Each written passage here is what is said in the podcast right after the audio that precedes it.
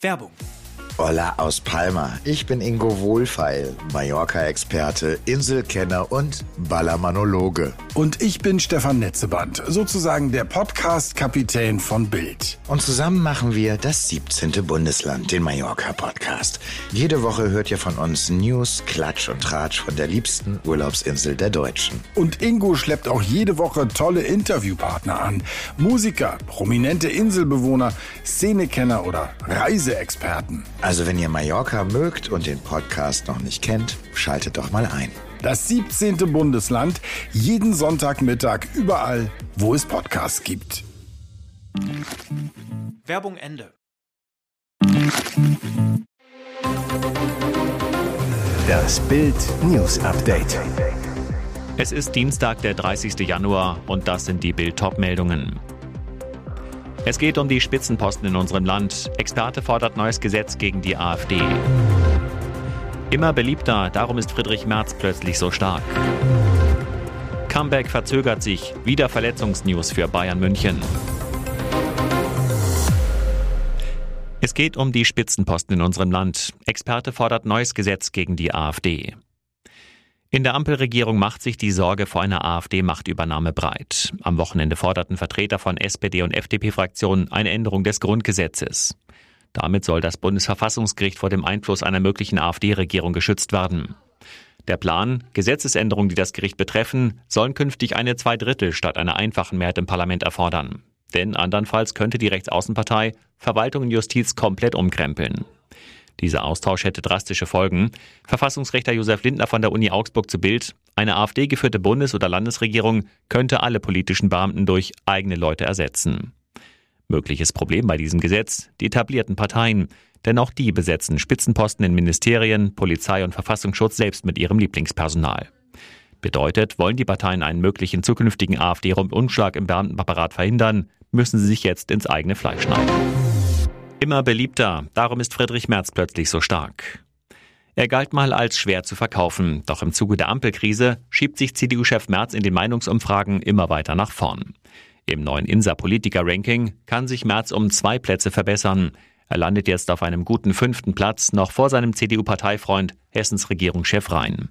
Auf Platz 7 folgt mit Marie-Agnes Strack-Zimmermann die erste Liberale, auf Rang 8 dann SPD-Chef Klingbeil. Der beliebteste Grünen-Politiker ist Landwirtschaftsminister Özdemir. Auf Platz 10 und damit ebenfalls in den Top 10 liegt CDU-Generalsekretär Linnemann. Insa-Chef Binker zu Bild.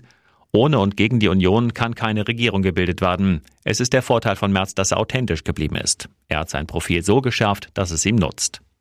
Manche vermeintliche Negativeigenschaften seien Merz nur unterstellt worden. Gleichzeitig passe er mit der Wirtschaftskompetenz, die ihm und seiner Partei in Deutschland allgemein zugesprochen werden, gut in die Zeit, so der Meinungsforscher. Die Union verliert in der Sonntagsfrage zwar leicht, schneidet mit 30 Prozent aber weiter vergleichsweise stark ab. Und Insa misst für die Union ein beachtliches zusätzliches Wählerpotenzial von 18 Prozent. Heißt, jeder zweite Wähler in Deutschland kann sich inzwischen vorstellen, die Union zu wählen. SPD-Politiker jammert bei Hart aber fair, wir haben einfach kein Geld mehr. ARD Talkshow Hart aber fair, 21.35 Uhr. Mitten in einer Debatte über Staatshilfen meldet sich plötzlich der Ostbeauftragte der Bundesregierung Staatsminister Carsten Schneider mit einem unerwarteten Geständnis. Ich wollte mal kurz zur Finanzlage ein paar ehrliche Worte sagen. Wir haben einfach kein Geld mehr, sagt er. Zum ersten Mal hat jetzt ein Mitglied der Bundesregierung in einer Talkshow ganz offen und unverblümt zugegeben, die Bundesregierung hat Kasse leer. Trotz Rekordsteuereinnahmen. Den Grund erklärte der Ampelpolitiker der überraschten Runde so. Das, was der Bund über die Corona-Hilfspakete, über die Energiehilfspakete zur Subventionierung des Gas- und Strompreises gezahlt hat, 800 Milliarden Euro, da ist jetzt Rückzahlzeit. Deshalb könne er keine weiteren Hilfen mehr ankündigen. Luis Glamroth fragt staunende Gäste aus dem Mittelstand, können Sie das verstehen? Klares Nein. Friseurmeisterin Sura Wisnic aus Remscheid klagt, dass die Bundesregierung zu viel Geld im Ausland verteilt.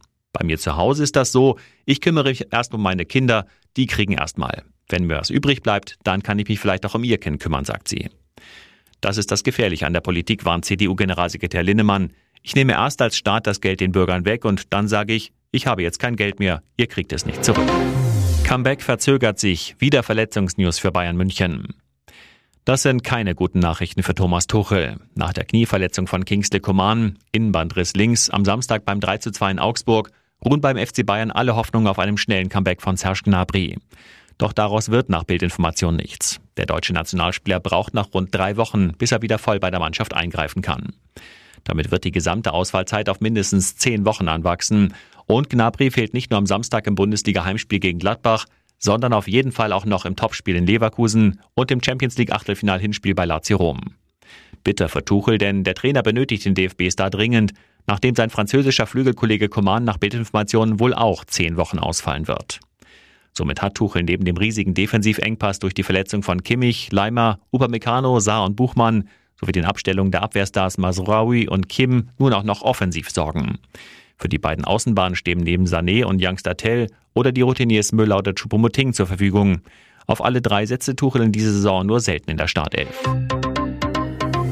Und jetzt weitere wichtige Meldungen des Tages vom Bild Newsdesk.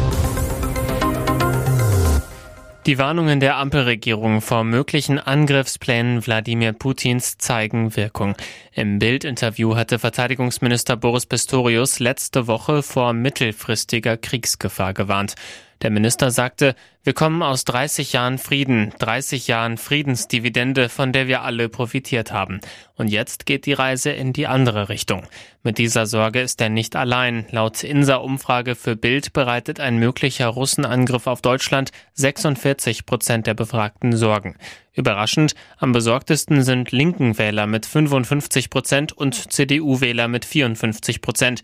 Am wenigsten Kriegsgefahr sehen Sympathisanten von Wagenknecht-Partei und AfD. Aufrufe, private Vorräte für den Kriegsfall anzulegen, gab es zuletzt unter anderem in Schweden und Norwegen. In Deutschland haben dies laut INSA-Umfrage bis heute 39 Prozent getan. Gegen Notvorräte entschieden haben sich bislang 56 Prozent. Dabei empfiehlt das Bundesamt für Katastrophenhilfe und Bevölkerungsschutz seit langem einen Vorrat an Lebensmitteln, Wasser, Hygieneartikeln, Erste-Hilfe-Koffer und einfacher Campingausstattung. Sie hat mit ihrer neuen Partei BSW gerade erst ihren Gründungsparteitag abgehalten und überspringt im Bild Wahltrend von Insa doch schon klar die 5%-Hürde. Sarah Wagenknecht. Wären am Sonntag Bundestagswahlen, würde die Linken abtrünnige sieben Prozent der Stimmen holen. Wie die Potenzialanalyse zeigt, sind immerhin vier Prozent der BSW-Stimmen sogenannte sichere Stimmen. Das zusätzliche mögliche Potenzial taxieren die Meinungsforscher des INSA-Instituts auf 11 Prozent, macht summa summarum ein Maximalpotenzial für die Wagenknecht-Truppe von satten 18 Prozent in Deutschland. Im Politiker-Ranking steht Betonsozialistin Wagenknecht weiter auf einem guten Platz 4. Interessant ist ein Blick auf die Wählerschaften der Parteien. Wagenknecht steht auf Platz 1 der Wähler der Linkspartei und des BSW und auf Platz 3 der AfD-Wähler. Wohl, weil sie beim Thema Migration ganz ähnlich klingt wie AfD-Co-Chefin Alice Weidel. INSA-Chef Hermann Binkert sagte Bild, ohne und gegen die Union kann keine Regierung gebildet werden. Weil die Wagenknecht-Partei die 5%-Hürde überspringt, sind ausschließlich vier Parteienbündnisse möglich. Die beiden Unionsparteien plus zwei weitere Parteien. Falls das Bündnis Sarah Wagenknecht in eine Regierungskoalition eingebunden würde, ergeben sich weitere Koalitionsoptionen. Deutschland sucht den Superstar dieses Jahr besonders schnell. RTL kürzt DSDS kräftig ein. Letztes Jahr sollte DSDS eigentlich mit der Jubiläumsstaffel enden, doch kurz vor dem Finale verkündete Chefjuror Dieter Bohlen, ab in die Verlängerung, die 21. Staffel kommt. Allerdings wird sie nicht ganz so epochal wie angepriesen. RTL plant laut DWDL mit nur 15 Episoden für die gesamte Staffel. So kurz war DSDS noch nie. Die 21. Ausgabe wird die kürzeste seit dem Debüt 2003. Besonders die Live-Shows erwischt es. RTL plant laut dem Bericht lediglich eine einzige Live-Sendung. Die erste Staffel lief noch mit neun Motto-Shows auf der Bühne. Letztes Jahr gab es nur noch drei Live-Shows. Während Dschungelcamp und Let's Dance auch nach Jahren weiter performen, waren die Superstar-Quoten enttäuschend. Auch bei der Jury geht man sicher. Neben Dieter Bohlen sitzen alte Bekannte, Pietro Lombardi und Beatrice Egli. Egli gewann 2013 die Show und ist die im Musikgeschäft wohl bisher erfolgreichste DSDS-Siegerin. Neu dabei ist diesmal Rapperin Loredana. Anders wird in diesem Jahr nicht nur die Folgenzahl. Zum ersten Mal darf jeder ab 16 Jahren am Casting teilnehmen. Es läuft sogar noch, denn DSDS startet erst im Herbst im TV. 16 Jahre waren sie verheiratet, jetzt sprechen sie nur noch über die Anwälte miteinander. Scheidungskrieg bei Ex-Bayern-Star Anatoli Timoschuk. Seine Ex-Frau Nadja fordert von ihm Nachzahlungen in Millionenhöhe und die Villa am Wörthsee in der Gemeinde Starnberg. Alles in allem geht es um rund 8 Millionen Euro. Der güterrechtliche Streit wird heute vor dem Amtsgericht Starnberg verhandelt. Timoschuk bestritt für Bayern München 86 Spiele 2009 bis 2013 und gewann in dem letzten Jahr das legendäre Triple. Gemanagt wurde er in dieser Zeit von seiner damaligen Frau, die auch den Deal mit den Bayern einfädelte und mit Uli Hoeneß verhandelte. Ihr Anwalt Dr. Clifford Heindl zu Bild nach ukrainischem Recht handelt es sich dabei um eine sogenannte Errungenschaftsgemeinschaft. Alles, was in der Ehe von einem Partner erwirtschaftet wurde, gehört beiden zur Gesamtheit. Bedeutet, ohne Einwilligung seiner Frau hätte der Ex-Kicker nichts ausgeben dürfen, was er laut Heindl aber ständig gemacht hat. Deswegen hat unsere Mandantin nach unseren Berechnungen noch einen Anspruch auf rund 8 Millionen Euro inklusive Haus.